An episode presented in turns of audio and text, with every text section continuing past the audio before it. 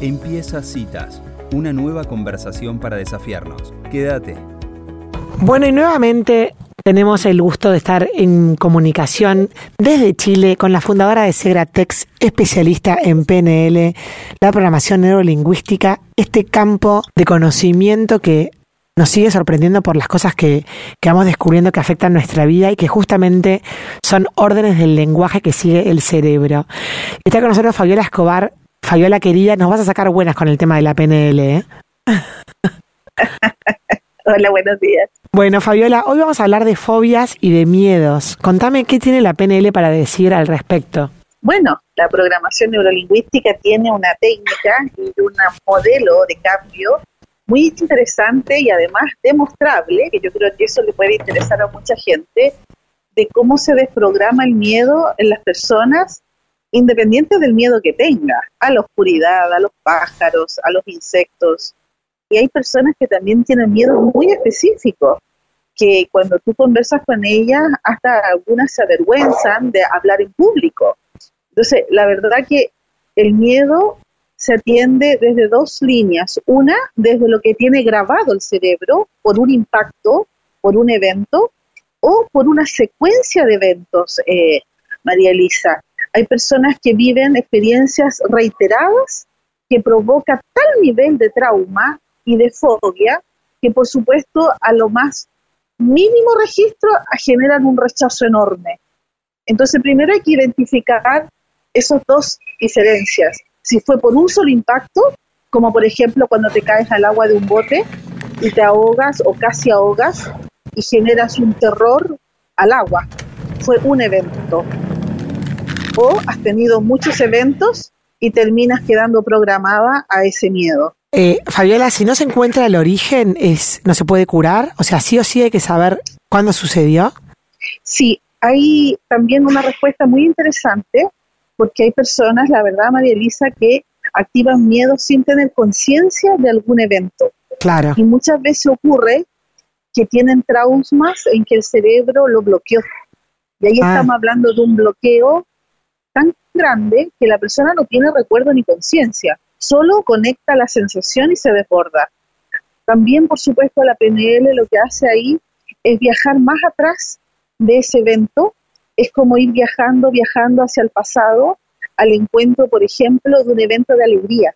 Entonces, ¿qué hace el cerebro? Que cuando viajas a un evento de alegría, es como que pasa de largo o pasa por encima de ese evento traumático y tú activas la alegría de ese evento muy positivo, generas todos los químicos necesarios, la mente se despeja, cambia la respiración y viajas con ese evento positivo por este evento bloqueado que nadie sabe qué fue, pasas por ese estado y llegas al presente.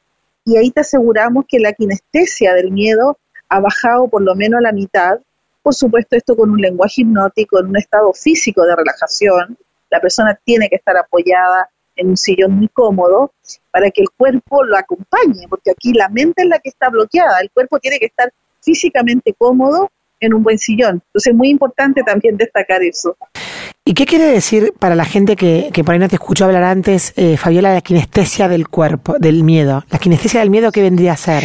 Es la sensación, el cambio de respiración, la puntada en el pecho, que te ahogas, el temblor, el enrojecimiento de la piel, es la sensación de la parte física de tu cuerpo. Ah. Eso se llama kinestesia. A veces hay hasta sabor amargo en la boca, a veces hay aromas que te bloquean. Eh, es muy interesante cómo nosotros reaccionamos, ya está medido, entre 4 a 6 segundos, cuando tú activas un evento de miedo, la verdad que la química completa de tu cuerpo genera esta sensación tan desagradable.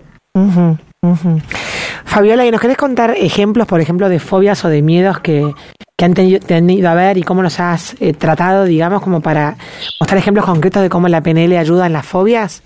Por supuesto, hay mucha gente que tiene miedos, eh, como te comentaba en un principio, de todo.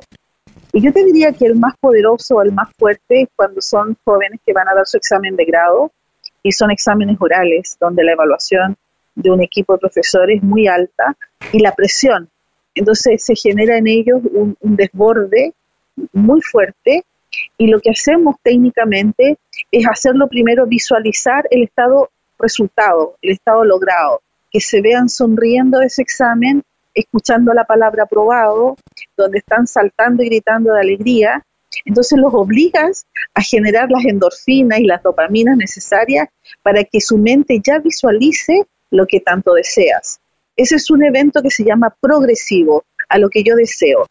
Personas que tienen miedo, por ejemplo, que están instalados como insectos, oscuridades o cosas más fuertes, abusos sexuales, quedan las personas muy traumatizadas al acercamiento de una persona, tú lo que haces ahí es ir al evento y se dice en un término muy simple a neutralizar todo lo que vio, todo lo que escuchó y todo lo que sintió.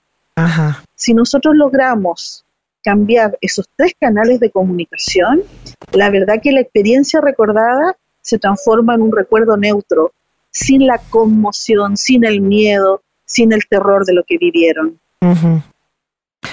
Y, por ejemplo, hay una fobia a las arañas, por ejemplo, que tengo una amiga que tiene aracnofobia. Muy común eso. Eh, se les hace visualizar la araña con una patita de distinto color y con pestañas. Entonces la mente empieza a imaginar esta arañita con una patita de color celeste, rosado, verde y con unos ojitos llenos de pestañitas muy largas. Entonces, ¿qué le pasa al cerebro? Empieza a sonreír. Y también podemos imaginar que esta arañita del tamaño que tenga pueda bailar. Obligas a la mente a visualizar algo totalmente contrario a la oscuridad y al movimiento que todo el mundo le tiene miedo. Ajá. Perdón, Fabiana, después si te haciendo preguntas, por ejemplo, y las aves. Sí. O sea, le mandarías a ver, a ver una persona que vea, por ejemplo, eh, que vea Río, la película Río, que son, eh, que son aves de, personajes. Sí. Bueno, eh, yo te diría que también he recibido otros pacientes con ese tipo de fobia. el trabajo con ellas es generar una autorregulación al tamaño de lo que la mente ve, María Elisa. Probablemente ven estas aves o pájaros muy grandes o que las tocan, les tocan los brazos, la cara y generan un rechazo y un desborde enorme. Entonces, si las hacemos imaginar que lo achiquen, tan chiquitito y tan pequeñito como una hormiguita, mm. su cerebro obliga a achicar la imagen y la alejamos. Es como que está fuera de ti o tú estás dentro de una esfera protectora y estas cosas están fuera de esta esfera protectora. La mente ya se siente protegida es un ejercicio muy sutil el que te indico hoy día, sin embargo al mismo tiempo es muy poderoso si la persona se concentra y se obliga a minimizar y achicar todos los pájaros que está mirando o él, porque a veces la fobia es por uno y no por una cantidad. Eso es lo interesante también de investigar en la mente. Súper interesante, súper interesante. ¿Y cuál ha sido en todos tus años de experiencia Fabiola, el miedo más grande con el que te has encontrado o el, el caso más difícil? Yo te diría que el más difícil ha sido eh, pacientes que no pueden salir de su dormitorio porque mm. tienen la mente absolutamente bloqueada a imaginar que van a morir o que les va a pasar algo muy catastrófico. Ejemplo, personas que vivieron encierros en terremotos o en incendios o fueron violadas. Mm. Entonces, esas personas que generan un trauma tan tremendo no pueden salir. Yo te diría que es solo el miedo a que su mente va a imaginar que van a vivir lo mismo o algo peor. Entonces su mente solo piensa o imagina que se van a morir, con un sufrimiento desbordado y solos o solas. Entonces, si me preguntas desde la dificultad, es eso uno de los miedos más poderosos y grandes porque son personas que llevan años encerradas entonces tú te sorprendes porque tú dices ningún médico, ningún especialista y a veces hay personas que tampoco te dejan entrar a su espacio y lugar.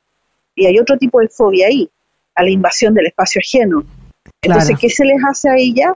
Hablarle desde la puerta o desde el umbral de la puerta, en donde uno se presenta con un tamaño disminuido, muy disminuido, para que ellas tengan la grandeza de poder ver que no le vas a dañar o no le vas a decir algo que la va a invadir y activando el tamaño del espacio. Es muy lindo ese ejercicio. Es como que ya están en un dormitorio y tú la haces imaginar que están en un hotel o la haces imaginar que están en un paisaje gigante en donde su mente al abrir el espacio cambia la respiración. Al cambiar la respiración, que uno ya lo calibra, puede empezar a acercarse a ella y a invitarla a que probemos, que esa es la palabra, probemos qué pasa si tú imaginas esto, qué pasa contigo, eh, monitorea tu corazón, tu estómago, tus glándulas salivales, a ver, rastreate a ti misma, qué pasa, y tú le invitas, sí o sí, a hacer este cambio de la modalidad que tiene su mente. Y se consiguen resultados asombrosos ahí. Qué increíble, qué increíble cómo nuestras cárceles son mentales, ¿no? A veces cárceles físicas, quiero decir. Sí, sí, es que es impresionante. ¿eh? Y tú por eso acompañas mucho a los pacientes, porque a veces son altamente descalificados y criticados y nadie ha indagado qué es lo que hay ahí en esa mente. Y muchos pacientes no lo cuentan porque les saben que van a ser criticados o les dan mucha vergüenza, mucha pena y tampoco lo van a compartir. Entonces imagínate la estrategia de la comunicación, primero para el desahogo y segundo para la liberación. Claro. Impresionante. Bueno, querida Fabiola, muchísimas gracias por una columna más sobre este tema tan interesante y bueno, nos reencontraremos en la próxima edición. Sí, muy amable, muchas gracias. Adiós. Bueno, y así pasaba la especialista en PNL, Fabiola Escobar, que desde Chile nos cuenta con su experiencia y su expertise cómo trata la programación neurolingüística las fobias y los miedos. Si te gustó esta conversación, seguinos